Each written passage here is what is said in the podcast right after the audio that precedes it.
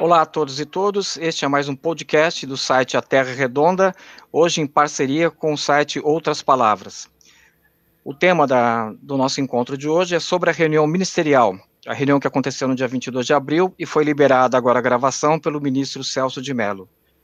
Estão aqui para falar sobre esse tema Antônio Martins, do Outras Palavras, Bernardo Recupero, da Ciência Política da USP, João Ferre Júnior, do IESP, da Universidade Estadual do Rio de Janeiro, e também do Manchetômetro, e Ricardo Mussi, da Sociologia da USP. E nós vamos começar falando sobre a participação da pandemia na reunião, que durou menos de cinco minutos, numa reunião de duas horas. E com a palavra, Ricardo Mussi. É, esse é um dado inacreditável, mas bastante revelador. Como dizem os psicanalistas, o não dito é mais fundamental do que o que é expresso. E essa ausência da discussão sobre a pandemia e o silêncio do ministro da Saúde, nem todos os ministros estavam ali presentes, mas o ministro da Saúde estava e não foi convidado a falar em nenhum momento, é, bastante revelador da despreocupação em relação às mortes que estão ocorrendo, em relação à situação dramática vivida pelas famílias, a situação geral do país. Se falou muito em algum momento do pós-pandemia, né, até dizendo que nada será como antes mas alguns outros disseram que será, serão sim. Né? Então, é, aí uma clara demonstração da, do pensamento, né, e de modo geral a reunião é isso, do pensamento que orienta o governo. Essa reunião é muito elucidativa nesse sentido, de mostrar a as diversas tendências internas no comando central do governo, as suas oposições, as suas contradições, os seus limites, e, é claro, chocou a todos de forma estarrecedora. Né? O tom da reunião parecia um, uma reunião de milícia em botequim, ora parecia uma reunião de filme da máfia, mas eu acho que até meio descabido comparar com os filmes da máfia, porque os mafiosos eles partiam sempre de uma certa observação bastante realista e pragmática do mundo externo. É, então isso parece é, uma reunião assim, digamos, dos personagens do Recruta Zero, ou então da turma do Sargento Garcia. Mestre. É isso. Da família Adams. Posso? Posso falar? Sim, João Férez. Ah, tudo bem, gente? É, bom, é um, é um, prazer estar aqui conversando com vocês sobre uh, um evento tão lamentável da história política do Brasil, mas que assim, acho que merece nosso comentário. Primeiro, gostaria de chamar a atenção para o fato de que era uma reunião em plena pandemia e ninguém tinha máscara na reunião. Vocês notaram isso?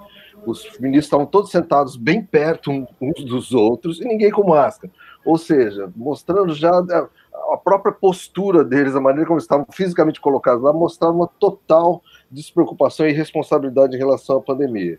E, assim, não coincidentemente, eu acho que o conteúdo que a gente viu lá é, também foi, assim, de, de, uma, de uma, eu não diria nem banalização, mas de uma é, desvalorização completa de uma crise que tem, assim, é, central para o país, para o mundo nos dias de hoje, né? O ministro da Saúde falou de uma maneira burocrática sobre, é, sobre a questão, eu acho. É, e o mais, assim, a segunda coisa mais chocante, ou pelo menos do ponto de vista programático, o que é muito chocante é o seguinte, que o Bolsonaro insiste demais na questão da economia, todas as vezes que ele fala sobre pandemia, Mas você percebe nessa reunião de ministros, e não é só na reunião de ministros, também é coerente com o resto que a gente vê do governo dele, não existe nenhum plano do governo dele, de fato, para lidar com a volta do, do, da atividade econômica via medidas de combate à pandemia. Quero dizer o seguinte: uhum. plano de testagem, na verdade, ou seja, em todo lugar que as pessoas tentaram ou estão tentando fazer algum tipo de organização para retomar a atividade econômica, isso passa por um plano de testagem sistemático, por razões óbvias, porque as pessoas que tiveram têm alguma imunidade, pelo menos até agora parece que tem alguma então elas podem começar a fazer alguma coisa, você pode tentar começar a arrumar por aí. Eles não estão nem aí para isso, isso é uma questão que se passa, o ministro da Saúde não falou nada sistemático, quando ele fala de testagem, ele não fala assim de uma maneira articulada com a, com com uh, a coisa da... Então, nem na agenda dele isso está uh, ah, colocado de maneira orgânica. Isso eu achei. E por fim, o Guedes, assim, que, tá, que fala de economia, fala de, do, do problema fiscal o tempo todo, mas nunca cita o problema de fato da pandemia e como a questão econômica é importante para lidar com a pandemia, e não só como problema para o plano de liberalização dele do Brasil. Né? vocês veem que é sempre, no máximo, a reboque de, de algo que está atrapalhando o plano de vender o Banco do Brasil, de, de depois eu vou falar sobre o Guedes, é um capítulo à parte aqui. Né? Mas eu acho assim, espetáculo deprimente no que toca a pandemia. Não parece uma reunião ministerial que está se dando no contexto na qual ela se deu. Eu acho que essa é a minha última. Meu último acho que permite, permite é, uma parte. Eu acho que o ponto mais impressionante disso é a fala final do presidente do Banco do Brasil, em que ele fala que o pico está descendo, em que o número de mortes é menos de 200. Sendo que todas as estatísticas, todos os jornais falavam em mil mortos. Aquele presidente do Banco do Brasil, bom, os caras são muito desqualificados, né? É triste demais. Né? Obrigado, João Antônio Martins. É uma reunião de uma quadrilha, né, gente? É... Boa noite, bom dia. Obrigado pelo convite, é uma, um prazer estar com vocês aqui da Terra Redonda. Uma reunião de uma quadrilha. É bom lembrar que a reunião foi no dia 22, nós estamos aqui é, há um mês depois, já naquela época era possível verificar que o Brasil vai figurar muito em breve como epicentro da pandemia. As curvas estão mostrando, o site Our Road on Data mostra, o, esse menino biólogo que está fazendo as simulações fez uma análise muito importante hoje. É, nós estamos com o mesmo número de mortos praticamente que os Estados Unidos, mas a nossa curva de casos, que é o que vai determinar as mortes daqui a 20 e poucos dias, ela é completamente ascendente, enquanto que a norte-americana declinou, pode retomar agora, mas o movimento geral dela é de declínio. Não tem nenhum sinal que a curva brasileira esteja declinando, ela está empinando. É, a, a estatística mostra também que o nosso percentual de óbitos em relação ao número de casos, porque os nossos casos aqui, como vocês já falaram, não são os casos testados, são os casos graves que vão parar no hospital. Então, a nossa estatística de, de, de óbitos é mais ou menos 5%. Nós estamos é, com 20 mil casos por dia é, e crescendo esses 20 mil casos por dia vão significar, se a estatística é, persistir, não existe sinal de que não vai persistir, em 20, 30 dias, mil casos.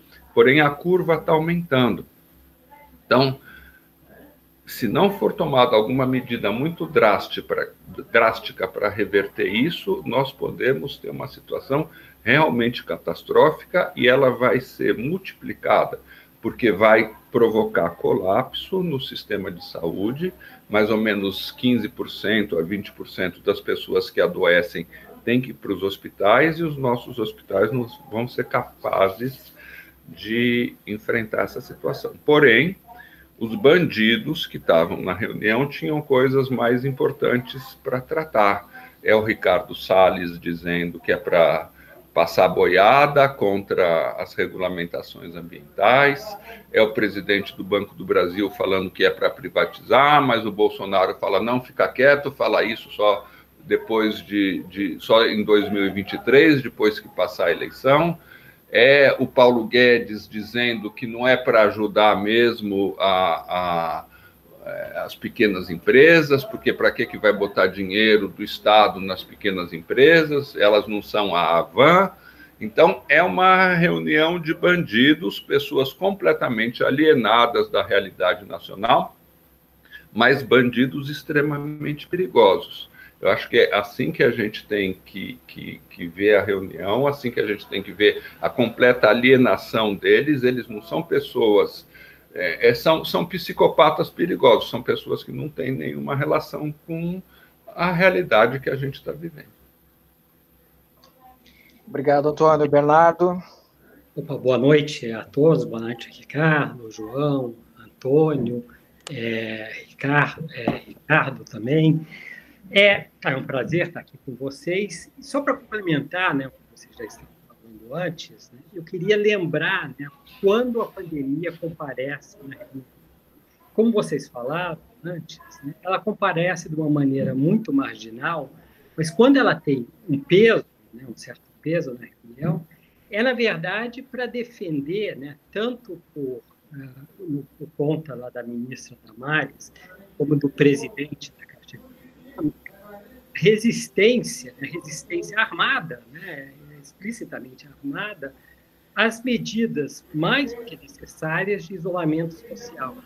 Isso é talvez um dos pontos mais importantes dessa reunião, que talvez não tenha se dado a devida atenção, né? tanto no Bolsonaro, em defender, armar o povo, dizer, uma retórica né, aparentemente inspirada nos Estados Unidos, mas que a gente, a, a, além do, do da, da, tradução literal né, que o período se representa, isso claramente vai no sentido né, é, de armar milícias, né, e o que torna especialmente perigoso. Né, e no, no, até no sentido, talvez, mais explícito, dizer, uh, as próprias analogias né, com o fascismo, né, que não são simples de serem feitas, mas no caso né, de realmente se ter né, grupos né, bolsonaristas armados, né, como em alguma medida né, isso já tenha né? Uhum. É, o perigo se torna né, explícito né, e um perigo real né, de, de ameaça né, física. Né? É aqueles que não. Depois, começando né, uma medida mais do que necessária, que é justamente o isolamento social. E eles dizem: não, precisamos resistir a isso armados. Então, é muito grave. A reunião toda né, é grave Agora, a reação à pandemia é especialmente grave é, no sentido de que a, a, única coisa que provoca é justamente é, a, a, reação armada às medidas necessárias né, é, de enfrentamento. É isso. Obrigado, Bernardo. Eu acho que agora a gente podia falar sobre as narrativas da mídia a respeito dessa reunião. Eu acredito que o João possa começar falando sobre isso. Tudo bem, João? É, então, é, ainda que tenha pouco tempo para a gente tratar disso no manchetômetro, a gente vai escrever uma análise mais pormenorizada. A gente espera alguns dias para ver né, como que é a dinâmica de prosseguimento dessa cobertura. Uh, mas o que eu vi até agora, na verdade, foi, pelo menos da Rede Globo, aquela uma adesão bastante forte ou continuidade da adesão à, à agenda do Moro, né? a, a, narrativa que o Moro tem da história, né? E uma exploração ao máximo dos problemas todos que uh, a reunião potencialmente colocou uh, em público, né? Eu acho que a Rede Globo ficou bastante nessa nessa nessa linha. O que coloca, eu acho, em questão várias coisas, né? que a gente não, nem começou a a, a discutir aqui, nem sei se está na pauta discutir aqui, mas que eu gostaria de colocar. Eu acho que a, a, a, esquerda precisa pensar um pouco criticamente a respeito dessa coisa, porque a gente acaba embarcando numa naturalização desse negócio do judiciário é, forçar o presidente da República, por mais que seja o Bolsonaro, né, a publicizar uma reunião ministerial ou a revelar exame de exame de saúde ou eu acho que nós, assim nós sofremos há muito pouco tempo com abusos por parte da justiça, né? É, de uma justiça que agia de maneira política muito fortes, abusos inclusive colocaram em questão uh, uh, colocaram questão não, na verdade, corroeram o sistema de direitos, a tradição garantista de direitos, por mais que seja uma, uma tradição que a gente sabe que servia só as pessoas de classe média e classe média alta e não os pobres, é verdade, mas, é, de qualquer maneira, é, eu acho que a gente precisa ser um pouco, é, um pouco é, crítico em relação a isso, sem, ao mesmo tempo, obviamente, observar todos os problemas que foram revelados nessa, nesse, nessa fita. Né? Mas eu acho que. Então, a mídia, ou seja, por que eu estou falando isso? Porque a mídia está de novo junto com o Judiciário, Supremo Tribunal Federal e Sérgio Moro, só que Sérgio Moro hoje em dia não é mais juiz, não é verdade? Fazendo um ataque ao executivo. É claro que é um executivo que a gente também quer ver pelas costas, mas talvez não por essa por esse meio, entendeu? Não, não assim, dessa maneira.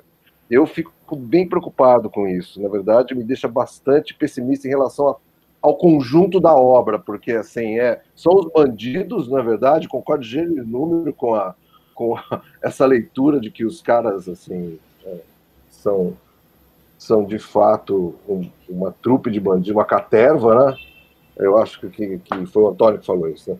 Mas ao mesmo tempo, quer dizer, um judiciário que age desse jeito também não há, é, é muito corrosivo para a democracia. Então, se a, se a, questão é resgatar a democracia brasileira, que é essa minha agenda pelo menos, né, eu acho que a gente está mal, muito mal. Obrigado, João. Antônio, você quer falar sobre isso? Sim, é, João, eu vou discordar um pouquinho de você, com maior respeito e admiração ah. pelo trabalho do, do manchetômetro mas eu acho que eh, nós estamos vivendo eh, eu acho duas coisas. É, primeiro que nós estamos vivendo numa situação completamente excepcional. Eu acho que foi importante ter aparecido esse vídeo. É, não sei se em outro, eh, eu, eu vejo assim. Nós estamos numa partida de futebol. O juiz inventou três pênaltis contra nós na hora que ele marca um pênalti, que realmente foi pênalti a nosso favor, nós não podemos condená-lo por isso, pelo fato de ser o mesmo juiz, ou seja, o mesmo judiciário que nos prejudicou. Agora, realmente, é, é os sinais de que o Bolsonaro tenta interferir na Polícia Federal para abafar o escândalo, os crimes cometidos pelos filhos e pelos amigos dele são muito evidentes é, é justo que é, o, o, Supremo Tribunal Federal tenha pedido o acesso a essa reunião, do ponto de vista, inclusive, jurídico. Do ponto de vista político, eu acho que nós estamos lidando com um bando, um bando de pessoas cujo chefe da quadrilha diz claramente, sem pudor, que é a favor de trazer armas, de, de, de oferecer armas para os seus correligionários para impedir os seus adversários de agir politicamente. Então, isso é, é, Eles não são ainda um bando fascista, porque ainda não, não, não tiveram, não, não têm esse poder. Mas eles Mas querem. Permite um comentário só. Claro. Eu acho o seguinte: tudo bem o ministro usar isso numa investigação no qual a acusação é de que o Bolsonaro de fato interferiu na Polícia Federal pra, por razões pessoais de acobertar outros crimes dele e da família dele. Concordo, o, o, o, judiciário poderia fazer isso. Agora, publicizar isso da maneira como eles publicizam, isso é como fizeram inclusive com o Lula e com a Dilma, para enorme dano do Lula e Dilma, isso eu sou contrário, mas assim, qualquer momento. Tá. É, eu vou continuar o argumento aqui. É, é, eu acho assim, eu queria entrar no, no, no seu argumento político também. Eu acho favorável à democracia brasileira que tenha havido uma brecha entre a gangue do Bolsonaro e o juiz Sérgio Moro, que promoveu enormes males para o Brasil. Quanto mais essa gangue tiver junta, pior para a democracia brasileira o fato é, é, deles se dividirem deve ser aproveitado por nós. É, nós, nós estamos numa situação em que nós vamos ter que reconstruir essa democracia, mas para reconstruir essa democracia, nós temos que ultrapassar essa ameaça, que é uma ameaça é, sem a qual nós, nós, nós, estamos arriscados realmente, basta ver a, a maluca lá do, do, da Praça dos Três Poderes, que fala claramente que eles estão se armando na Praça dos Três Poderes para impor a agenda deles. Contra essa turma, eu acho que todas as brechas têm que ser aproveitadas. Antônio, mas me permite só mais uma coisinha, já que você está. Claro. Eu, você concorda comigo que esse é exatamente o discurso que eles fizeram para tirar Dilma e, e pôr Lula na cadeia? Que era uma quadrilha que tentava se manter no poder só através da corrupção?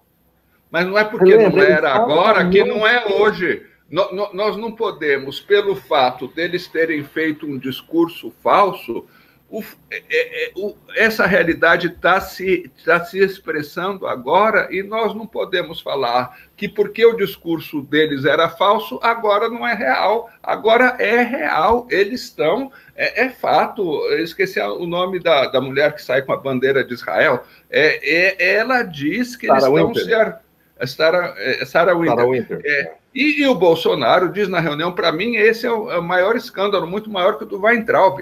Ele diz: eu queria que as pessoas tivessem armas para resistir às políticas de isolamento decididas pelos governadores, que são, nós todos sabemos, as políticas mais sensatas. Então, é um sujeito que, na condição de presidente da República, está dizendo claramente que ele quer armar os seus, os seus milicianos contra os seus adversários políticos. Contra essa gente, eu acho que, que, que, que, que é, contra o nazismo não tem democracia.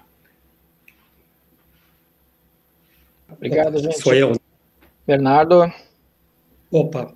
Ó, eu sou leigo no assunto, narrativas da, da mídia, mas eu vou colocar minha colher, né? Meter minha colher nessa história e talvez até pensando no sentido mais amplo, né, as narrativas. Uma coisa que eu achei significativa, que quase no mesmo horário estava passando o Jornal Nacional, Bolsonaro decidiu dar uma entrevista coletiva. Né? Na verdade, quase é um pronunciamento só dele. Né? Em relação ao Jornal Nacional, né, que foi o que eu vi, né, eu fiz questão de assistir o Jornal Nacional, não vejo sempre, mas ontem fiz questão de assistir o Jornal Nacional. Eu concordo com a avaliação do João, né, que é basicamente a mesma narrativa né, do Moro. Ou seja, né, vai na linha né, de dizer que há uma interferência, que realmente há, né, uh, do governo na política federal, e além disso, né, é, eles destacaram duas coisas é, interessantes. Né? Tanto os momentos mais pitorescos, né, como o do Weintraub, o da Damares, também os palavrões, né, que é uma coisa que, sem dúvida, né, chama, chama atenção. Agora, uma coisa muito é, significativa sobre o Jornal Nacional que eu assisti ontem foram as ausências, o que faltou no Jornal Nacional. Pensando um pouco na linha do Ricardo, é, um pouco antes, né, da ausência significativa. Né?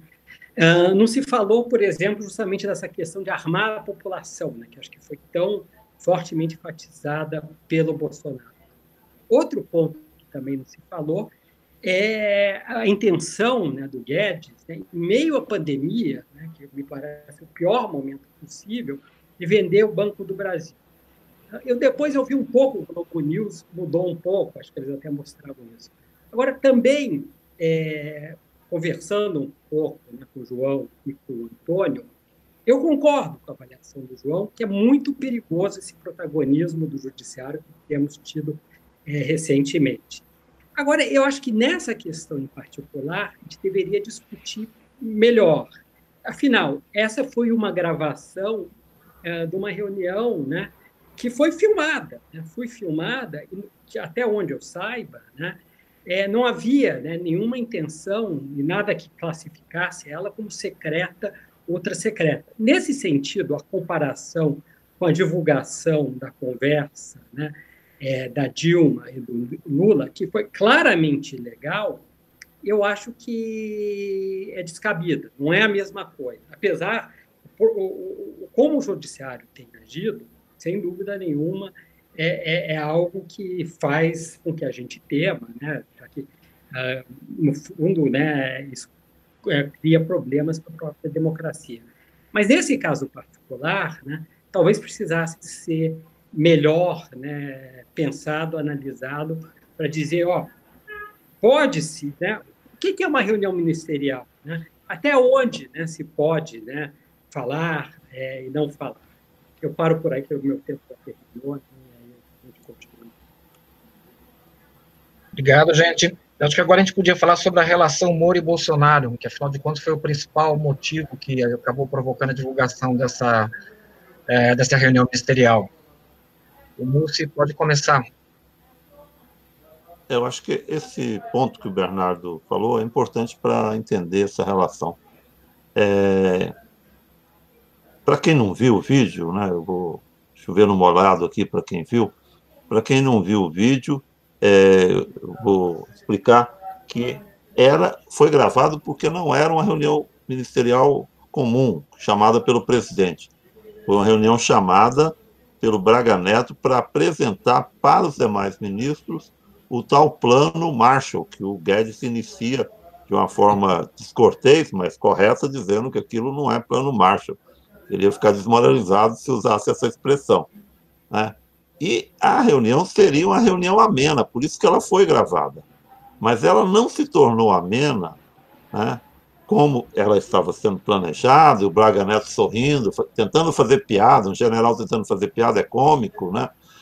Mas, mas ela não se tornou amena porque o Bolsonaro incendiou a reunião.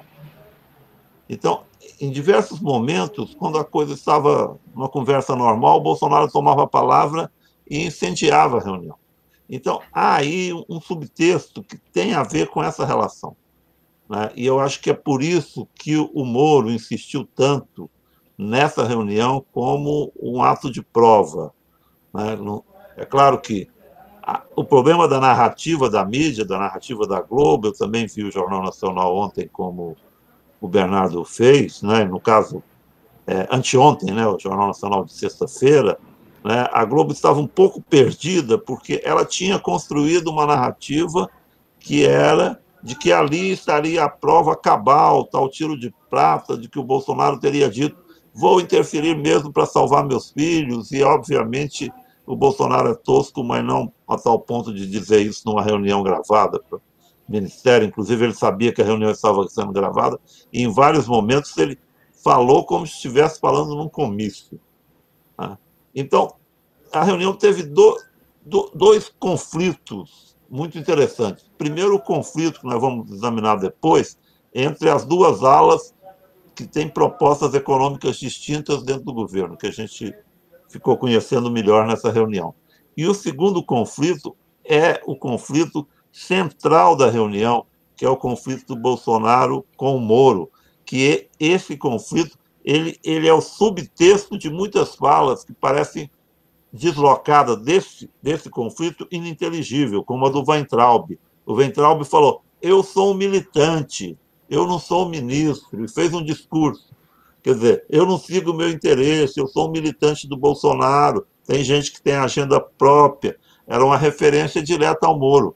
Mas, de forma geral, a reunião pode ser lida numa frase.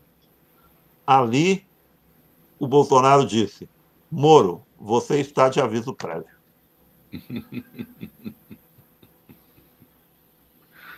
Obrigado, Ricardo. João? Eu? Alô? Sim, João, você? Oi, tudo bem? Ah, é... Eu acho que essa coisa do Moro, eu, eu concordo com o Ricardo, assim, é... e maneira como ele se refere aos assuntos que mais tarde foram elencados como razão para ele, para ele, né, para o Moro sair, assim, o Bolsonaro se refere de uma maneira assim, assim é uma, ele quase que fala contra o Moro, né? Se eu quiser o nomeio no nomeio, ele já está meio que enquadrando o Moro dentro da reunião. Isso é engraçado. Ou seja, o Moro já estava provavelmente, provavelmente despedido àquela altura do campeonato. Né? É...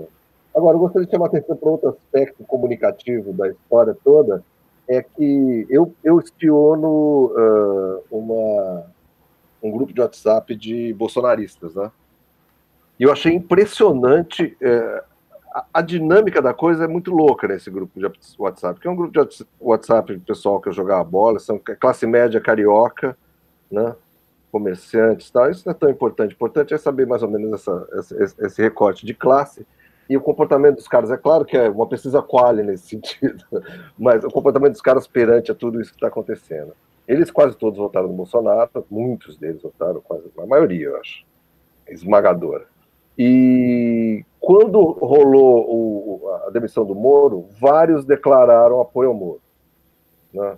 E que Bolsonaro, por, porque nessa chave da corrupção, né? Que, por, que é uma coisa problemática para o Bolsonaro a saída do Moro. Isso é inegável. Eu acho que as pessoas continuam falando que o Bolsonaro está com 30% de apoio popular, é, não leram esse debate entre os institutos de pesquisa, no qual aquele Atlas e o Instituto do Felipe Nunes, como chama o Instituto Quest, né? criticaram a metodologia do Datafolha, porque o Datafolha, inclusive, produziu é, resultados distorcidos na eleição do Haddad, na eleição do Bolsonaro, né, da qual Haddad foi derrotado. E a, continua produzindo, e tem um problema metodológico na, na, na, na maneira como o, o Datafolha utiliza os pesos para fazer o cálculo, né? porque você precisa, na verdade, o que eles chamam de fazer uma pós-estratificação. Então, o Bolsonaro, é, ele não. É, eu acho que ele perdeu uma base de apoio importante. E essa base de apoio, por que ele perdeu essa base de apoio? Porque o Bolsonaro é um sujeito, e chamando já o que ele fala, tem prestado muita atenção no que ele fala, mais do que o normal. Né? É, inclusive, nesse, nesse papo que ele teve depois da, da divulgação ontem à noite, que o Ricardo falou, ele é um samba de uma nota só, ele só fala da questão da corrupção, é, de quem rouba e quem não rouba, é só isso, que no meu governo as pessoas não roubam, e político é tradicional é ladrão, a política velha é coisa de ladrão. Então, o Moro é um sujeito que carregava muito essa, é, essa mentalidade, né, que é, sei lá, talvez originalmente classe média, mas que se espalha para as outras classes também, que é de que né, o grande problema da política é que os políticos roubam e o político bom é o político que não rouba, daí para você chegar à conclusão que milico não rouba, que é, uma, é um, é um non sequitur cá entre nós, mas as pessoas fazem isso direto, né? Mas, é, então, é central para o Bolsonaro. Ele só fala isso. Então, perder o Moro realmente é um problema, eu acho, do ponto de vista do apoio para ele. Né? Agora, se vocês vissem nessa mesma uh, grupo de bolsominions, então eles saíram Ontem, a maioria deles já tinham voltado para o Bolsonaro, estavam em júbilo com a, com, com a divulgação e com a resposta do Bolsonaro. Né? O Bolsonaro conseguiu uma propaganda enorme ontem. Eu acho que. É... E não só isso, o Gabinete do Ódio produziu um número infinito de memes coloca... contra o Moro, colocando o Moro, ridicularizando o Moro. Né? Então, assim, eu acho que é, tem essa coisa que a gente deveria considerar também, que é o efeito da divulgação dessa reunião, que eu, eu acho que foi um efeito bastante proveitoso para o Bolsonaro. Ele provavelmente ganhou, inclusive, apoio que ele tinha perdido com a série do Moro. Eu acho que. E ainda mais com aquela, com aquela fala depois disso, ou seja, ele foi o centro das atenções, ele se mostrou bastante coerente com tudo que ele sempre falou, ele sempre repete as mesmas coisas, claro, e sempre passando essa coisa de autenticidade. É claro que para o público limitado, mas é, eu acho que ele se segurou bem, infelizmente.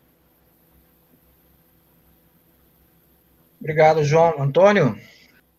Eu estava dizendo o seguinte: eu gostaria muito é, é, que, que, a gente procurasse analisar, e é uma coisa para a qual eu não tenho uma resposta, tenho uma hipótese que eu vou dizer daqui a pouquinho, é, porque é, Moro e Bolsonaro não as figuras individuais de cada um, mas o que eles expressam estão agora divergindo.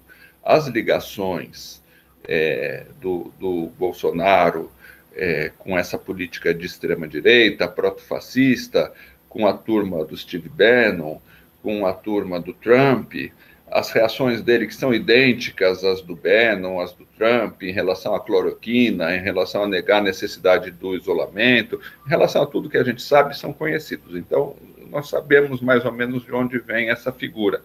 Mas é, isso corresponde mais ou menos a de onde vem também o Sérgio Moro. Por que, que eles estão divergindo agora? Eu acho que isso é uma das grandes indagações que a gente devia se fazer.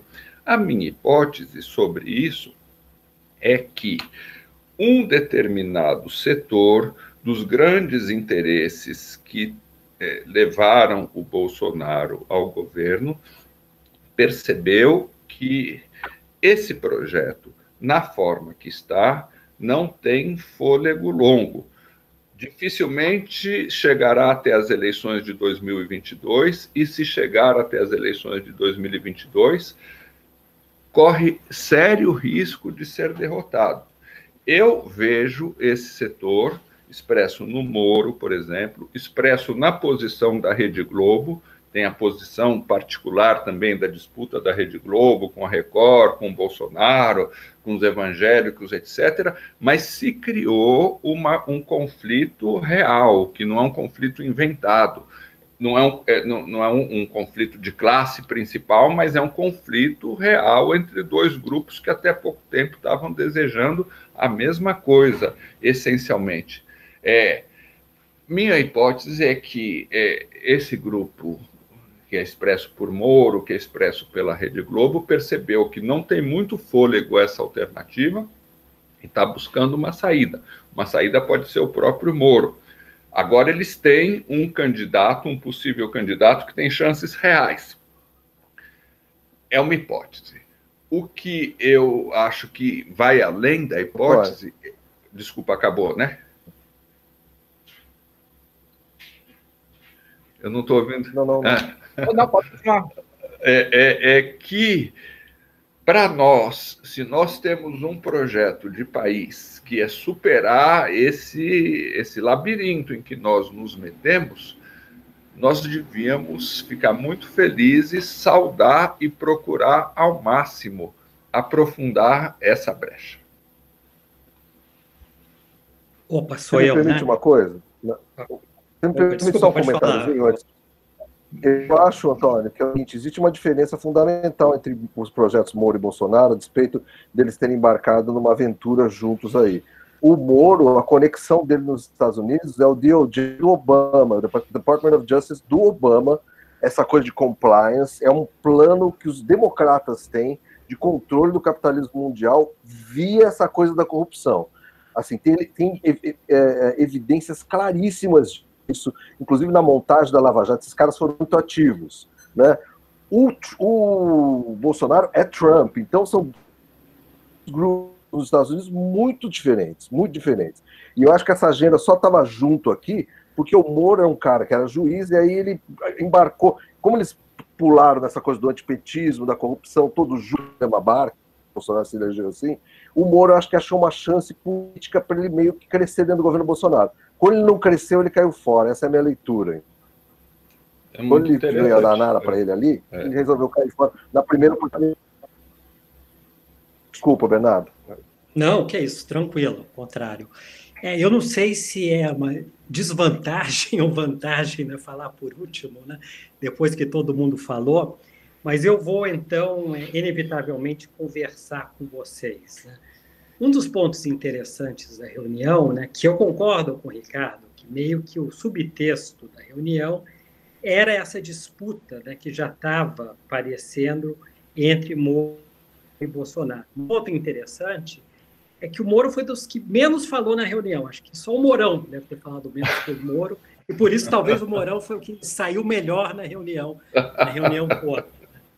Agora, por outro lado, né, o que é interessante gente pensar essa aliança, né, Moro-Bolsonaro, né, é que ela é uma aliança instável. Né? No fundo, quem elegeu o Bolsonaro né, em 2018 né? sei lá, como provavelmente você pode dizer, como gosto de dizer, né, nossos colegas cientistas políticos, foi uma coalizão muito heterogênea, né? é, em que, em parte, né, estava essa extrema-direita né, é, do Bolsonaro, tem os liberais né, é, do, do, que o Guedes, de alguma maneira, personifica, que se identificam com o mercado financeiro, agrobusiness, de alguma maneira, Uh, e essa classe média, acho que basicamente classe média, lavajatista, além de, sei lá, isso falando sem muito cuidado, né, o pentecostais, né, uh, e também militares, né, pensando em componentes variados. O interessante, eu não sei dizer exatamente o que está por trás do corte né, da aliança, mas o interessante, se a gente datar quando isso acontece, acontece a partir da pandemia. Então, a pandemia tem um fator, sabe, o, o evento, o acontecimento aí é decisivo. Né? A maneira, bem ou mal, nesse último ano, é, se manteve né, essa aliança. Depois da pandemia, a maneira que o Bolsonaro reagiu, o, o Moro decidiu cair fora. E claramente decidiu cair fora um projeto político. Ele mesmo deixou isso muito claro, né, justamente no, na, na própria uh, demissão dele. Né, quando acho que a, a última frase, das últimas frases dele, é dizer: ó, eu, eu continuo à disposição do Brasil. Né? É, ou seja, né, o sacrifício que ele está pronto a fazer, a gente não precisa né, ser muito é, vidente né, para imaginar que a candidatura presidencial em 2022 e o Bolsonaro claramente né, é, teme isso. Obrigado, Bernardo. Eu vou pedir um, só uma ajuda de vocês para desligar o telefone quando outra pessoa estiver falando, porque está entrando muito ruído externo na, na gravação. Tá? Obrigado. Agora a gente vai falar sobre a equipe econômica, tá? nessa reunião ministerial do dia 22 de abril. Ricardo Mussi. É, como eu disse, o subtexto ali, há duas reuniões cruzadas ali, né? dois conflitos cruzados. Primeiro, é, essa, esse tom muito irritado do Bolsonaro e dos seus seguidores mais diretos, né, que são aqueles que se colocaram lá, né, a gente não usava essa expressão, mas eles se colocaram lá como militantes, como é, bolson, bolsomions, né? E o, os demais que têm alguma medida, algum perfil técnico, né? e que né, eu, eu, por exemplo, me surpreendi com a fala do ministro do Turismo, toda né, é, organizada, racional, lógica, né, digamos assim, naquele cenário, qualificada. Né? Então, é, esse, esse é um, um, conflito né, a qual o Bolsonaro era um dos atores, um ator um protagonista, né? Ele usando na reunião a oportunidade, o seu poder presidencial, para dar aquilo que eu chamei de um aviso prévio no Moro, uma enquadrada que já era uma, uma espécie de aviso prévio. Mas há um outro, um outro, outro também é, conflito, esse explícito na reunião, porque a reunião foi convocada para discutir esse plano, plano pró-Brasil, que aliás é nome de uma rede de supermercado, né? e que tem duas, duas vertentes, uma pró-Brasil ordem e a outra pró-Brasil progresso. A criatividade militar é inacreditável. Né? O Temer fazendo escola. Então, é, aí nós podemos perceber, assim, timidamente, um uma retomada daquela clássica polarização da, da política econômica brasileira, uns se colocando como desenvolvimentistas e outros como neoliberais. Então, o que é, coloca, de certa forma, né, como eixo da discussão, né, a questão do investimento. Quem defendia né, desenvolvimentismo e fiscalismo né? monetarismo. Lembra um pouco a discussão do governo Fernando Henrique, mas aqui o plano já é mais rebaixado ainda, mais dentro do neoliberalismo. Então, a questão é: o investimento para retomada depois da recessão deve vir na forma de investimento público ou privado. O Guedes insiste que só pode ser investimento privado que o Estado está falido. E o presidente do banco, o Braga e o Marinho, o Rogério Marinho, dizem que não, que tem que vir investimento público. E o Roberto Campos, o presidente do Banco Central, diz que essa saída é muito difícil porque os investidores privados estão medrosos. Né? Então, na prática, ele se coloca no outro campo e ele faz um alerta, um sinal de realismo. Né? O realismo ali é dado, em termos da equipe econômica, pelo Roberto Campos, o presidente é, do Banco Central, que adverte que uma saída via investimento privado será inviável. Obrigado, Ricardo. João? Oi, tudo bem? Olha, eu, para tentar se complementar ao Ricardo, eu fiquei assim.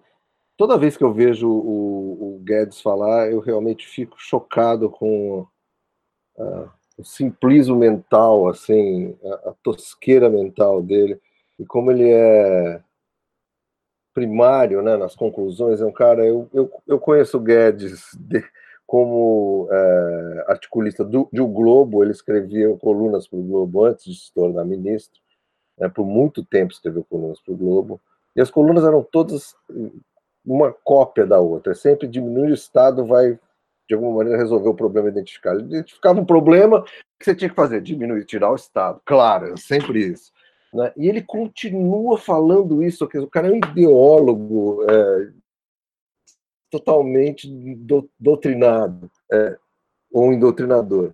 E eu achei fantástico, né? deprimente, né? Extremo, extremamente deprimente. Aquela coisa do ambiente de negócio. Não, o problema é a gente. Isso é um chavão desse pessoal. O problema é a gente melhorar o ambiente de negócio, que tem um monte de dinheiro lá fora. Quem falou para ele lá fora Wilbur Ross, que é o cara secretário de comércio do Trump, um picareta, um sujeito assim, dos mais desqualificados, que é um investidor quase bilionário nos Estados Unidos, o Trump pôs lá para mais uma raposa para tomar conta de galinheiro, que mandou essa pro, pro, pro, pro Guedes, ah, tem que melhorar o negócio no Brasil, tem dinheiro para investir lá. E o Guedes me, me repete isso, assim, uma coisa de um nível de análise. Veja bem, o sujeito é ministro de Estado, né? Um nível de análise de, de folhetim da, sei lá, né? de, de tabloide gringo, na verdade. E ele fala isso e, assim, é tratado como uma deferência, como se fosse um da economia. O Bolsonaro fala, economia, eu não falo nada porque o Guedes aqui é que se fosse um grande gênio, o cara não tem solução para nada no Brasil, né? A não ser, vocês viram que toda vez que aperta essa coisa, não, agora temos que vender o Banco do Brasil, temos que fazer privatizar. Falou em privatização, vender o Banco do Brasil. A única coisa que ele não falou exatamente é, é, é, é no combate à Covid, como a economia tinha que ser gerida para fazer o melhor combate possível, já que essa era a questão mais candente. É, você queria falar alguma coisa, Ricardo? Ah, não, não, você está me sinalizando. É... Não, é só isso. É, é, Guedes é sempre esse espetáculo deprimente, ou seja, é, era isso que eu tinha a dizer.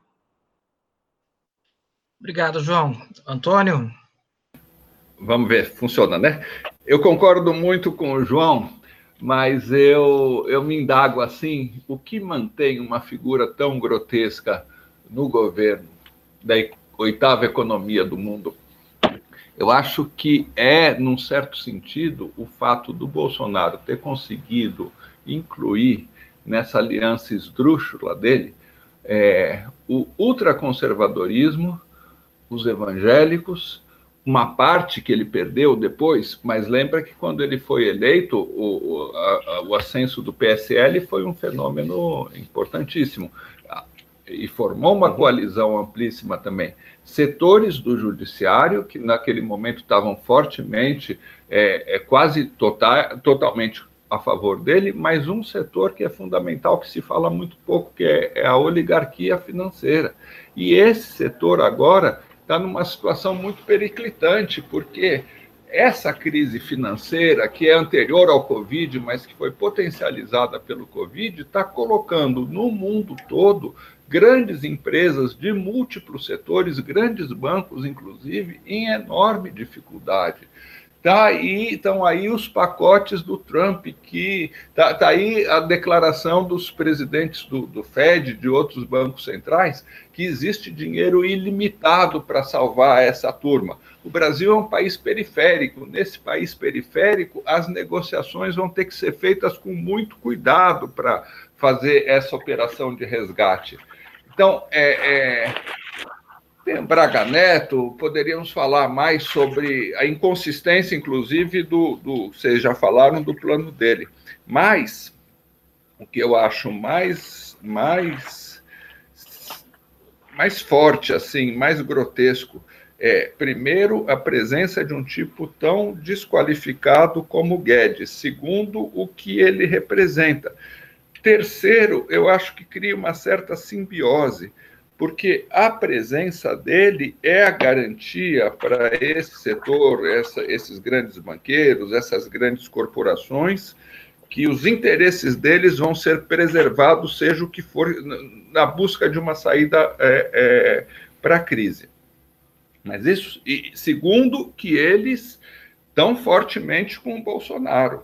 É, e eles, com toda a influência deles na mídia, no Congresso Nacional, no Judiciário, então isso é um contrapeso. Qualquer outro presidente que tivesse cometido os crimes comuns e os crimes de responsabilidade que o Bolsonaro cometeu, é, é completamente estaria fora do baralho. O Bolsonaro persiste porque tem um setor muito poderoso que o defende. Então, essa simbiose, por outro lado, o Bolsonaro não vai ser capaz, enquanto tiver o Paulo Guedes expressando essa aliança, de se mover dessa posição ultra-ortodoxa dele. É, eu queria chamar a atenção, meu tempo acabou, para esse aspecto que eu acho que a gente tem que estudar, inclusive, mais profundamente. Bernardo? É, sou eu, né? Sou eu. Opa. Então, o Ricardo lembra bem né, que a reunião é, pelo menos, né, em tese, era para discutir o plano pró-Brasil, né, do Rogério Marinho e do general Braga Neto. Né? O general Braga Neto era até quem comandava a reunião, né, dava as diretrizes. E o Guedes ficou visivelmente contrariado né, com a linha que foi indicada. Na verdade, a gente sabe que esse chamado plano pró-Brasil é muito vago, né? são muitos PowerPoints né, sem é, algum programa mais claro. Mas, de qualquer maneira, representava para ele um desafio né, dessa linha ultraliberal é, que ele representa. O que, que dá para tirar daí? De alguma maneira, até continuando né, o que eu falei antes e também, é, de alguma, também conversando com o pessoal que, que me antecedeu. Eu acho que a coalizão que sustentava e sustenta o Bolsonaro é uma coalizão, além de é, heterogênea, muito instável. Né? E nesse momento, né, isso está particularmente complicado, difícil. Digo esse momento, o momento a partir né, da deflagração é, da pandemia.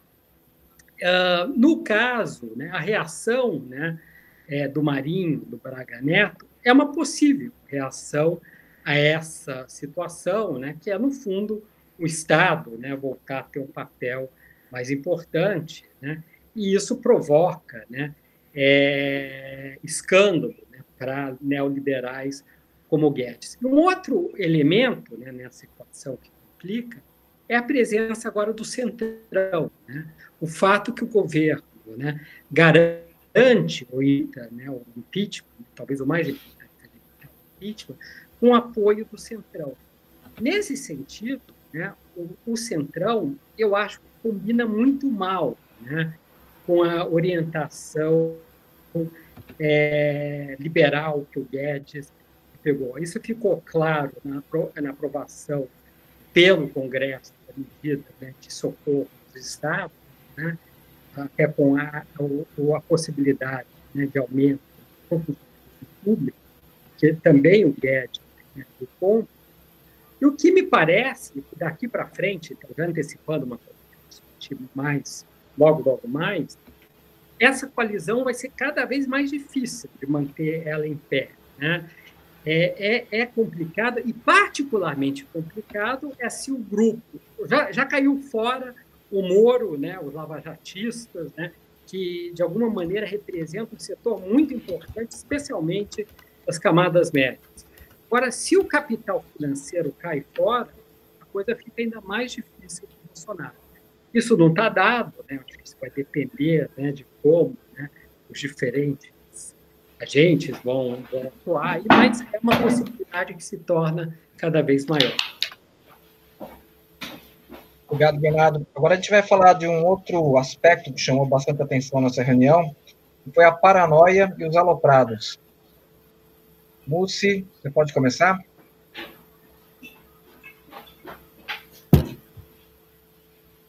É, esse tópico aí, eu vou começar só fazendo um, elenco, né, um relato. Não precisa nem fazer é, juízo de valor. Né? Quer dizer, há uma série de paranoias, algumas a gente não pôde perceber porque foram cortadas pela justiça no vídeo. São as que dizem né, que seriam sobre a China. Tudo indica que seriam sobre a China, porque eles começam falando da China. Né, então, parece que se falava que a China está espionando o Brasil, que a China quer comunizar o Brasil, coisas do gênero. Né? A, a, essas paranoias, elas. É, chegam ao ponto da Damares falar que os índios que morrerem de Covid é porque quer, foram é, vítimas de um grupo que quer incriminar o Bolsonaro. Né? E que ela foi lá para proteger os índios para evitar que o Bolsonaro fosse apresentado como culpado. Né? Que ela descobriu, a Damares disse que descobriu que os ciganos é, são um milhão e meio no Brasil. Que, então, acrescentou essa pauta do, da Hungria né, no debate brasileiro. Outra paranoia é também apresentada pela Damares, é de que se liberará o aborto para vítimas de Covid. É, e por aí vai. Né? E há um outro aspecto né, que nós não poderíamos dizer de paranoia, mas que também se situam no mesmo espectro da, da não não, não, do, da não compreensão da realidade do mundo, né? quer dizer, um desligamento da realidade do mundo, né? que o expresso em determinadas frases que são inacreditáveis. Né? Primeiro, no plano da pandemia, o presidente da Caixa disse que os 30 mil funcionários estão trabalhando e que ninguém vai pegar Covid. Né? O Ernesto Araújo extrapola aí novamente. Né? Ele diz que haverá, depois da, da Covid, uma nova globalização, uma nova ordem mundial que será uma reformulação semelhante à que se teve na, no final da, da Segunda Guerra. E no final da Segunda Guerra, os cinco países mais importantes, os vitoriosos, constituíram um Conselho de Segurança Nacional. Então, ele diz que agora, nessa nova globalização, o Brasil será um desses cinco. Acreditem se quiser, está lá no vídeo. E o, o, o Paulo Guedes, obviamente, também né, diz que o Brasil está é, decolando, né, está em alta velocidade, né, que a pandemia atrasou, mas que o país estava decolando, como sempre, né, na, é, é no, no, discurso dele, né, e que tomou medidas é, anteriores e mais adequadas que a Alemanha, França, e que só ficou atrás dos Estados Unidos, porque senão aí, é claro, né, o Bolsonaro ia reclamar. Então, é, é, impressiona, né? E também outra, né, para ficar no, na equipe aí do, dos aloprados, né, o Weintraub não podia deixar de pôr a sua colher, ele também se colocou como uma vítima, né, uma espécie de é, sub-Bolsonaro. Bolsonaro levou uma facada, ele disse. Né? Eu não cheguei a levar uma facada, mas fui ameaçado de morte. Então, esse quadro, né, que é seria de um filme do de, cômico, né? essas frases de um filme cômico nós ouvimos numa reunião ministerial, como se disse aqui, não custa repetir, da equipe que comanda a oitava economia do mundo. Como nós chegamos a esse ponto? Obrigado, Ricardo. João? Bom, uh, pegando do que o Ricardo do fim do Ricardo, o, o, tema como chegamos a esse ponto, eu acho que é matéria para outros podcasts, porque assim dá muito o que falar. É, a gente só está no ponto agora, porque ele já tem tema suficiente. Eu queria chamar a atenção para uma coisa que é o seguinte, assim, não diria, eu diria nem tão aloprados assim, quer dizer, claro que tem coisas alopradérrimas ali que foram ditas, mas eu gostaria de chamar a atenção para coisas que não são muito alopradas, mas são graves que foram ditas ali.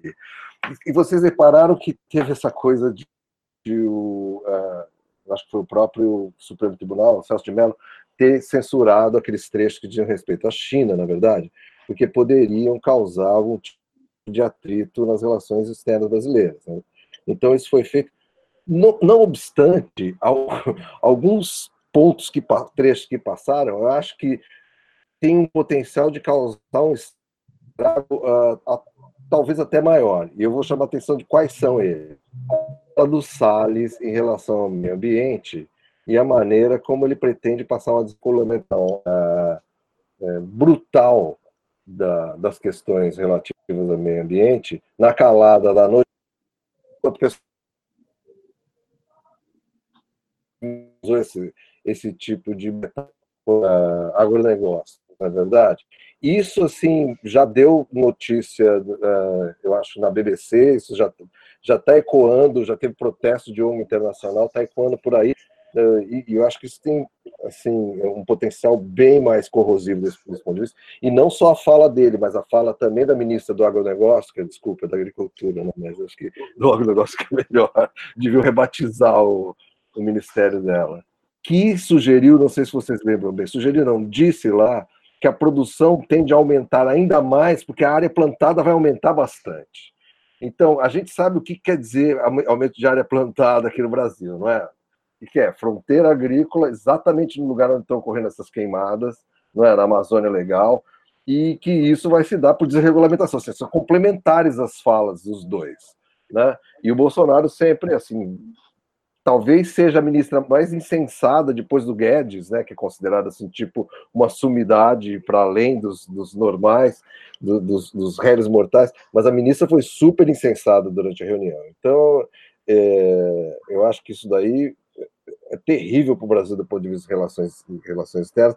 Eu só queria fechar com, uma, com, uma, com um comentário que, que traz um pouco o que o Ricardo falou é, no começo, é, da natureza, o Ricardo, acho que o Bernardo também falou, a natureza dessa reunião, que não era uma reunião totalmente a portas fechadas, que tinha um caráter que poderia ser público porque tinha divulgação do plano. Né? a, a maneira como essa reunião foi feita, porque parecia de fato que eles tinham uma consciência que estava falando de uma plateia maior, né? Tem uma coisa meio show-off ali na da maneira como eles falam. E, e por outro lado dizem coisas assim que ninguém sem consciência, eu acho, deixaria passar para uma audiência maior, da maneira como aconteceu. Então é um negócio. Esse governo realmente é um governo que me deixa muitas vezes um pouco embasbacado, porque se, se eles sabiam que ia ser assim, parece que sabiam um pouco, ou seja, que não seria uma coisa tão que ia vazar de alguma maneira, por que falaram tanta bobagem, tanta coisa, a ser que ser para fazer como o Bolsonaro faz, sempre servindo ao mesmo, uh, ao mesmo uh, grupo de uh, eleitores, apoiadores radicalizados. É, eu queria falar mais alguma coisa ainda em relação a essa coisa do apoio dele, mas a gente posso falar depois. Tá? Antônio. Opa, estão ouvindo? É, sobre as barbaridades, aloprices e maluquices, é, eu, eu acho que a gente deveria prestar atenção. Eu até queria ver depois na transcrição, mas tem uma hora que é, é muito grotesca, inclusive do ponto de vista das relações internacionais, em que o Bolsonaro se refere ao Trump. Ele não cita o nome do Trump, mas é pior, porque ele fala, e o tio? E a hora que a gente for pedir um favor para o tio, o tio vai falar, é, é, numa hora que ele fala mal da China, o tio vai falar, o que, que vocês estavam fazendo a meu favor? Então, é duvido que em outra reunião qualquer de equipe ministerial brasileira tenha tido uma posição tão de, de, de, de é, subordinação tão explícita aos Estados Unidos. É, eu, eu queria aproveitar o desafio do Ricardo Mussi. Como é que chegamos a esse ponto? Não é só no Brasil nesse aspecto, né? Nos Estados Unidos, na Hungria, no certo sentido na Inglaterra, na França, tentativas em vários países do mundo. E eu acho que isso nos, nos abre uma, uma interrogação e nos remete a, ao espaço que nós da esquerda não estamos ocupando. Existe um sentimento que foi se acumulando nesse período todo do neoliberalismo de que a democracia não passa de uma fachada, de que os sistemas políticos escondem ao invés de revelar, de que eles é, constroem um biombo para que grandes relações, relações muito tenebrosas, se façam por trás deles. Isso alimenta essas figuras tipo Trump, Bolsonaro, Orbán, etc. O que me chama bastante atenção é o fato de nós termos sido, até agora, incapazes de dialogar com esse sentimento das maiorias, que, no meu modo de ver, é um sentimento legítimo. É, há uma percepção concreta de que, é, nas condições atuais do neoliberalismo, é, da, da, da concentração dos meios de comunicação, o eleitor o participante do jogo político institucional perdeu completamente as condições de influir sobre ele. Esse jogo virou um jogo de cartas marcadas, um jogo de mentira, e nós não, tem, não temos sido capazes de apresentar propostas que dialoguem com essa percepção de que a democracia está em crise, para propor não o fim da democracia como faz o Bolsonaro, mas um aprofundamento, num certo sentido, uma reinvenção da democracia. Para mim, isso, essa lacuna gigantesca é que abre espaço para uma gangue como a do Bolsonaro poder estar tá, é, no Palácio do Planalto fazendo uma reunião de máfia de botequim no Palácio do Planalto a palavra agora, Bernardo? Sou eu, né? Isso. Tá. o tema desse bloco é paranoicos aloprados. Eu acho que eu vou deixar a primeira categoria de lado, que eu cada vez me identifico mais com ela. A gente tem motivos de sobra, né? Assim, é, como é que é a história, né? Não é porque eu sou paranoico que eu não estou sendo perseguido. Né? Mas não é por conta disso. Agora, a, a, questão dos aloprados, o que eu acho interessante é que isso não, não surpreende nem um pouco, né? se tratando de Bolsonaro e, na verdade, a maior parte do seu ministério. No fundo, eu até confesso para vocês que a própria reunião ministerial não, não surpreende tanto. Né? É, além dos palavrões, que talvez estão um pouco a mais do que o Bolsonaro normalmente fala, o tom da reunião é o tom que o Bolsonaro assumiu o quê? Como deputado durante 28 anos, né? E mais do que isso, né? eu diria que foi porque o Bolsonaro foi eleito. Né?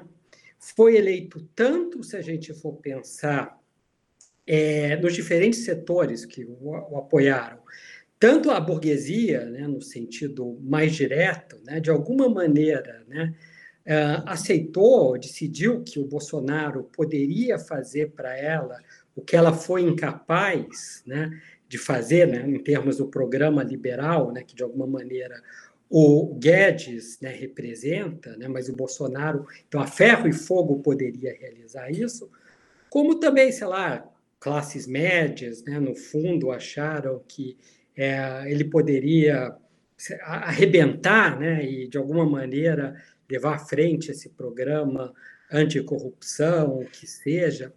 Eu acho que o João tem razão, que a própria reunião entre bolsonaristas, né, raiz, né, como gostam de dizer, né, não sei bem o que isso quer dizer, ela repercutiu bem, repercutiu bem. De alguma maneira, ele repetiu aquilo que ele fala normalmente. A minha dúvida, e no fundo, né, isso vai para o próximo bloco, né, eu acho que é o que, que me preocupa agora, é se isso né, é, pega bem em setores mais amplos. Né? Ou seja, que há um grupo né, do Bolsonaro uh, que se identifica fortemente né, com esse lado aloprado do Bolsonaro, e acho que a gente tem que se perguntar né, como chegamos nesse ponto, né? tanto como país né, e o próprio momento né, é, histórico, né, de alguma maneira levou a isso. Né? Não, o Bolsonaro não é, é, único, né? isso sem dúvida nenhuma. Mas né, uh, eu, eu não sei se isso, uh, os aloprados do Bolsonaro, pelo menos, né, têm capacidade, eu não sei se aqui eu estou, na verdade, sendo fazendo mais wishful thinking, de serem majoritários. Né? A gente vai ter que pensar até que ponto né, no resto da sociedade está disposta a aceitar esse tipo de posição. Deixo para Bem, vamos chegando ao fim do nosso podcast. Agora a gente pode falar sobre os desdobramentos dessa reunião. Né? Passados dois dias, acho que já tem condição de falar sobre isso. Ricardo Mussi, você pode começar? Sim, esses desdobramentos a gente pode. É, aqui, obviamente, cada um deles poderia ser assunto de um podcast. Aqui, né? Apenas como né, estamos fazendo, de certa forma, elencando né, é, questões. Né? Quer dizer, então, é um desdobramento, a gente já tratou um pouco aqui, o João, sobretudo, é no que diz respeito aos eleitores do Bolsonaro, essa, essa oscilação do eleitor do Bolsonaro entre o bolsonarismo e os partidários do Moro, morismo, se é que existe esse termo, é? que é, é, é, algo que não que está prendendo muita atenção da esquerda e eu acho que de uma forma desnecessária. Concordo com o Antônio, né? Quanto mais eles divergirem, melhor. a esquerda fala, ah, esse ponto é melhor para o Bolsonaro, não é? Quer dizer, ambos são nossos inimigos. Então, é, o fim dessa aliança é importante e ela, ela abre um caminho. Né? Eu acho que o fim dessa aliança é, também abre caminho para o impeachment, né? porque É, de certa forma, como eu já disse, há uma identificação DEM, Rede Globo, é, Moro, e, de certa forma, o Dória agora representa setores do capital assustados com o bolsonarismo. O Bolsonaro continua a sua política de sempre, como se nada estivesse acontecendo. A estratégia do Bolsonaro é: vou enfrentar a economia, a pandemia com as mesmas armas. Fake news, mobilização, etc. Só que né, eu acho que aí ele fez uma aposta errada. Porque uma das dos motivos do sucesso do Mandetta, e o DEM agora tem no Mandetta um candidato a presidente que ele não tinha, né? não é Moro candidato do DEM, é Mandetta, né? é que num momento como esse, falar contra a autoridade, como o Bolsonaro sempre fazia, contra a ciência, faz sentido, mas numa situação de doença, você não fala mal do médico. Todo mundo está à procura né, de um médico. Então, há também mais um aspecto que eu queria abrir, né, fechando e abrindo ao mesmo tempo, que é a questão dos desdobramentos jurídicos e políticos. Nesse sentido, não foi como se usa na gíria uma bala de prata, mas certamente a divulgação dessa é, reunião ela vai constituir um elemento a mais daquilo que se chama também de o conjunto da obra que vai fortalecer o movimento no sentido do impeachment. Nós, nós chegamos a uma situação em que me permita a discordar de um grande dogma da esquerda, não é nem dogma, é uma, uma crença né, da esquerda, de que é preciso mobilização popular para ter impeachment. Nós chegamos numa situação que não precisa de mobilização popular. Né? Que basta as elites acertarem entre si e nós teremos um impeachment, e eu acho que esse cenário é o mais provável de acordo com as forças que estão em jogo no momento. Eu acho que só o Guedes sustenta o Bolsonaro, e é por isso que ele, de repente, ele praticamente sepultou o programa Pro Brasil, porque ele percebeu, né, e o Guedes sinalizou nessa direção, levando aqueles empresários ao Supremo naquela travessia da Praça dos Três Poderes rumo ao Supremo, né, que, note-se bem, não foram os empresários bolsonaristas. Eram empresários representantes de setores significativos da indústria brasileira que foram levados pelo Guedes. Então, quem levou os empresários ao Supremo foi o Guedes. E ali, né, a sinalização mais que explícita era, né, nós, empresariado, não queremos a deposição do Bolsonaro. Então, é, são esses aspectos que eu teria a dizer e encerrando minha participação. A palavra, João Félix. Então, é, deixa eu só tratar, já que vocês falaram de novo como chegamos até aqui, vou falar rapidamente como chegamos até aqui no meu humilde ponto de vista. Eu acho que tem dois, duas forças que são uh, as mais responsáveis pelo caminho que a gente acabou trilhando, esse buraco que a gente está. Uh, a grande mídia brasileira e os partidos políticos, particularmente o PSDB. Né? O PSDB, por ter feito uma campanha contra a deslegitimar a eleição da Dilma Rousseff, né? Eles partiram logo depois da eleição para atacar a, a, a, legitimidade da eleição de várias maneiras, obviamente. E depois, é claro que DEM, por exemplo, também apoiou isso, mas DEM é um PDS, né, gente? DEM é arena, na verdade. É, o, pedigree desse pessoal já é um pedigree de golpe e tal. o compromisso deles com a democracia é muito mais fraco do que o do PSDB. E o PMDB, que também entrou, mas o PMDB é um partido acionado, a gente sabe disso. Foi o PMDB do Rio de Janeiro, é, capitaneado pelo, pelo nosso amigo uh, Eduardo Cunha. O PMDB também é um partido que não tem tanto sentido. Agora, o PSDB ter feito o que fez, ainda mais que é, um, é, o, é o grande partido que, junto com o PT, era competitivo para eleições presidenciais nas presidenciais. Então, acho que foi fundamental para deslegitimar todo o sistema. E a mídia, a mídia brasileira, por ter esse problema de uh, ser concentrada na mão de famílias que usam isso como instrumento político delas mesmas, na verdade, para seus interesses empresariais ideológicos.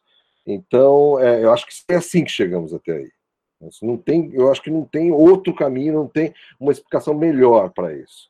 É, agora, no tocante ao Bolsonaro, eu acho assim, o pessoal, nós das ciências sociais, assim, eu estou escrevendo um texto sobre isso, inclusive comentando 2000, usando 2013 como exemplo. A gente usa muito atalho alguns atalhos argumentativos sem refletir sobre eles, né? Então, por exemplo, a gente fica perguntando, ah, a popularidade do Bolsonaro, a popularidade do Bolsonaro tá assim, tá assado. Popularidade, gente, é uma coisa que só funciona de fato, de fato mesmo, na eleição, a hora que você conta a popularidade em votos.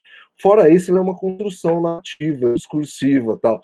A popularidade, é claro, você tem as, as, pesquisas de opinião que batalham por tentar definir essa popularidade, mas a maneira como ela é interpretada, mesmo o resultado das pesquisas varia bastante. Ou seja, como conta essa popularidade? Se as pessoas na rua, é o povo, como o Bolsonaro diz, né? O, povo, o Bolsonaro sempre reclama para si o povo. Eu lembro na época da, do, impeachment da Dilma, por exemplo, o Globo estampando manchetes assim: o povo na rua pediu impeachment de Dilma. Aí seguinte tinha uma do mesmo tamanho é, defendendo a Dilma, assim, PT e aliados convocam sindicatos, blá, blá, blá. Vocês sabem que é sempre uma construção retórica. Então o povo vai contar na eleição mesmo. Então, Bolsonaro agora, a questão do apoio popular tão importante. O Bolsonaro parece saber isso, ele não é assim, não é tão burro nesse sentido. Por isso que numa situação de crise, ele tenta fidelizar as pessoas, garantir que tem algum apoio popular. Ele não precisa ter maioria agora. Entendeu? É isso que está a questão. Né? Agora, outra questão que se coloca, e como o Ricardo eu acho bem, bem pôs agora, é o seguinte: eu acho que o Antônio também já tinha falado disso antes, é assim, a sustentação dele agora, se vai rolar impeachment, depende, obviamente, de uma, uma coalizão de elites, né? Se essa coalizão de elites que o sustentou até agora, na qual os, os empresários do mercado financeiro têm um papel fundamental via Paulo Guedes, concordo com a leitura de vocês, se isso vai continuar sustentando, dado os parcos resultados que, que o governo Bolsonaro está mostrando para essa gente, na é verdade? Assim, até quando esses caras vão nisso? eu realmente pensei que eles fossem desistir muito antes. Eu pensei que o Paulo Guedes fosse também desistir antes, já, já uh, sinalizou várias vezes que se demitir, não se demitiu até agora. Agora, eu acho que é bem instável isso. Agora, o que me preocupa bastante, assim, enquanto a eleição não vem, né, enquanto o povo não se conta de fato, é, por exemplo, essas ameaças que os militares, que Helena, por exemplo, antes de ontem, e, e, e, não só a ameaça dos militares, mas também a maneira como o Bolsonaro, e aí talvez seja pior que tenha feito, né, foi ter colocado os militares na administração pública numa maneira que é uma, é uma captura, como se diz, captura burocrática de uma corporação de funcionários públicos, que são os militares, do aparelho do executivo. Né? Próprio executivo então, colocar uh, militar, não só como ministro, primeiro escalão, segundo, terceiro, quarto, quinto, tem uma quantidade enorme de militares que está ganhando gratificação e que não está desse jeito nenhum. Então, ele criou, na verdade, uma, uma situação de inquilinismo, de parasitismo dos militares dentro do governo dele, que isso é muito problemático. Isso é um apoio da corporação militar, que é um apoio que vai muito além da ideologia. E esse é um problema sério para a gente, é um problema sério, inclusive para ter essa próxima eleição e que a gente realmente leva o povo a ser contado de novo. Eu acho que a gente precisa tomar cuidado com isso. Quer dizer, isso é, é para mim, a principal preocupação, o principal desdobramento, muito além dessa chacrinha, desse, dessa pantomima, dessa reunião uh, de ministros. É isso. Obrigado, João Antônio. Antônio, está ouvindo? Você está com a palavra. Liberou o microfone?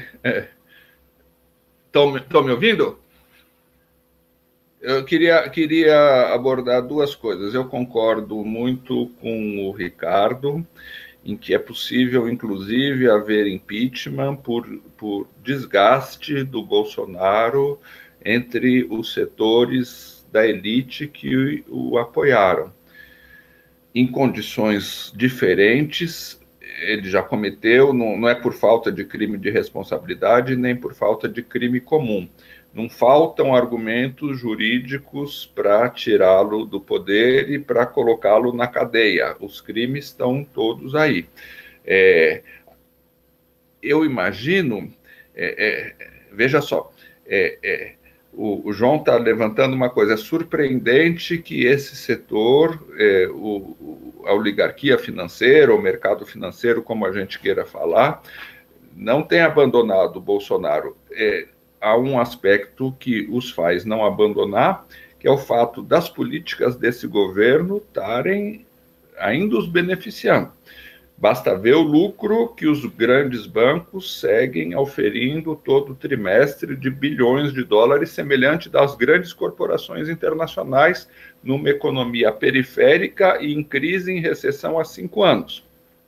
Porém, eu acho que esses setores estão percebendo que a a, a estabilidade desse governo está comprometida. Por isso, eles buscam uma outra alternativa. Certamente, enquanto a gente está conversando aqui, está havendo negociações nesse período todo, está havendo é, é, entendimentos, negociações, diálogos para pensar é uma hipótese que não é certa, mas é uma hipótese possível e trabalhada por eles, portanto, de pensar uma transição.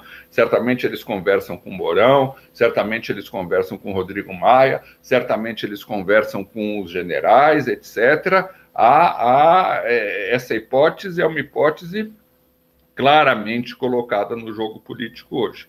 O que eu queria abordar em segundo lugar, muito rapidamente, é o espaço que essa situação de divergência entre os setores principais, achei muito interessante a, ideia, a, a construção do João, a relação entre, com, com, com que setor cada um tem nos Estados Unidos, por exemplo, mas o que isso nos abre de oportunidade para dialogar com a sociedade, que eu acho que está sendo pouco aproveitado, em situação de pandemia, inclusive. Por exemplo, é, nós dizemos fiquem em casa. Isso é importantíssimo, porém insuficiente. É, caberia à esquerda debater mais claramente com a população a necessidade de uma renda da cidadania real, muito superior aos 600 reais e que dure durante todo o tempo que durar a pandemia. Isso é uma bandeira que não pode ser apresentada simplesmente num projeto de lei, tem que virar uma pauta para discutir com a sociedade.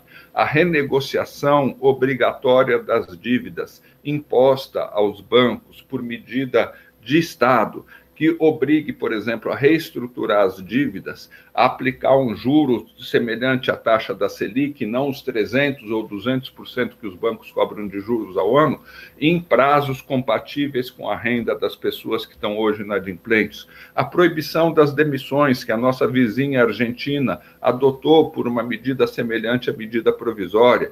O, o, o pagamento pelo Estado dos salários daqueles trabalhadores, dos setores que estão em dificuldades. Eu acho que tem uma agenda enorme, além da agenda do impeachment, é claro, mas uma agenda para dialogar com o conjunto da população, com vastos setores da população que a esquerda perdeu nos últimos anos, que é, é nós estamos precisando desse esforço político e essa crise entre os grupos que, que colocaram Bolsonaro no poder abre um enorme espaço para esse diálogo. É preciso ocupar esse espaço. Bernardo, está com a palavra agora. Opa, tá. É, essa reunião, a reunião ministerial, não foi o que chamavam de bala de prata. Não é ela que vai resolver né, o impasse que, que a gente está vivendo. Mas eu acho que há um desgaste, há um desgaste crescente do Bolsonaro, um desgaste que está ligado especialmente à pandemia e, de alguma maneira, a própria reunião ministerial é, ajuda a intensificar isso. Eu, eu, eu, eu, também não levo pesquisa de opinião é, excessivamente a sério, né, como, como diz o João. Mas agora, bem ou mal, né, a gente sabe né, que muito né, dos movimentos, das ações, né, daqueles que acabam decidindo, né, acabam se pautando também né, pelas essas oscilações das pesquisas. E é interessante né, que, apesar né, daquela tal de, da estabilidade né, que o Bolsonaro tinha, em torno de 30% de aprovação, já de, um, de algumas semanas para cá, algumas pesquisas, sei lá, não saberia dizer, aquela XP, aquela Big Data, é, acho que mesmo aquela da CNT, da Federação Nacional do é, dos Transportes, indica uma queda significativa, uma queda em torno de 25%, 27%, e mais do que isso, né? a desaprovação, né, aqueles que acham o governo do Bolsonaro ruim ou péssimo, já chegam a 50%. Então, eu acho que a margem de manobra do Bolsonaro aí diminui torna mais complicada, o que de alguma maneira acaba estreitando as nossas opções. No fundo, desde que o Bolsonaro foi eleito, né, me parece né, que o que ele realmente quer é dar o golpe. Acho que não há muita dúvida em relação a isso. Né? Uh, enquanto que, por outro lado, né, a alternativa principal né, que se tem é barrar, barrar esse projeto né, do Bolsonaro, né, que é um projeto de passar por cima da, da democracia. O Bolsonaro encurralado, que é como ele está agora, então a opção golpista fica mais séria. E aí os militares são decisivos, só que também não é, é claro, não é tão claro no momento, exatamente por qual apoio ele conta entre os militares né, que ele cooptou boa parte das armadas, está claro, uh, que existe o grupo palestiniano, está claro, mas existe os militares ativos, o próprio comandante é, do exército, que não parece ter a mesma posição. Uh, a outra posição é a outra opção, né, é tirar o Bolsonaro. Eu acho que essa uh, opção ganha força mas, no fundo, que ela depende muito, e aí o, o custo é terrível, né? depende muito desse desgaste do Bolsonaro. Esse desgaste que é pelo avanço da pandemia, pelas mortes, né, que a gente já tem mais de 20 mil e devem aumentar né, muito mais ainda.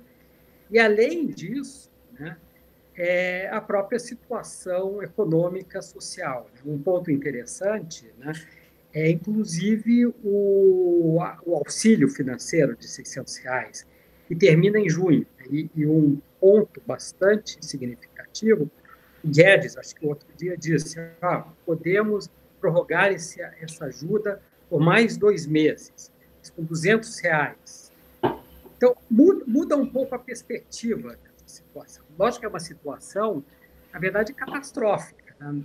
Caminhamos com uma, um, um pouco uma, um, quadro de terra arrasada. A própria, sei lá, expectativas sobre o PIB, né, que se falava em 5% de queda, agora já se fala em 7%. Eu não sei exatamente o que, o que vai ficar e o que esse governo, sabe, não é só esse governo, né, acho que é uma coisa muito mais séria, com responsabilidade da classe dominante brasileira, está fazendo em destruir né, as bases né, do, do que foi né, é, construído, bem ou mal, né, sei lá, durante, pelo menos desde a, a Constituição de 88, a transição. Né. Agora, é, por outro lado, né, me parece que a chance de barrar né, o projeto é, autoritário, autocrático do Bolsonaro, agora se torna uma possibilidade maior.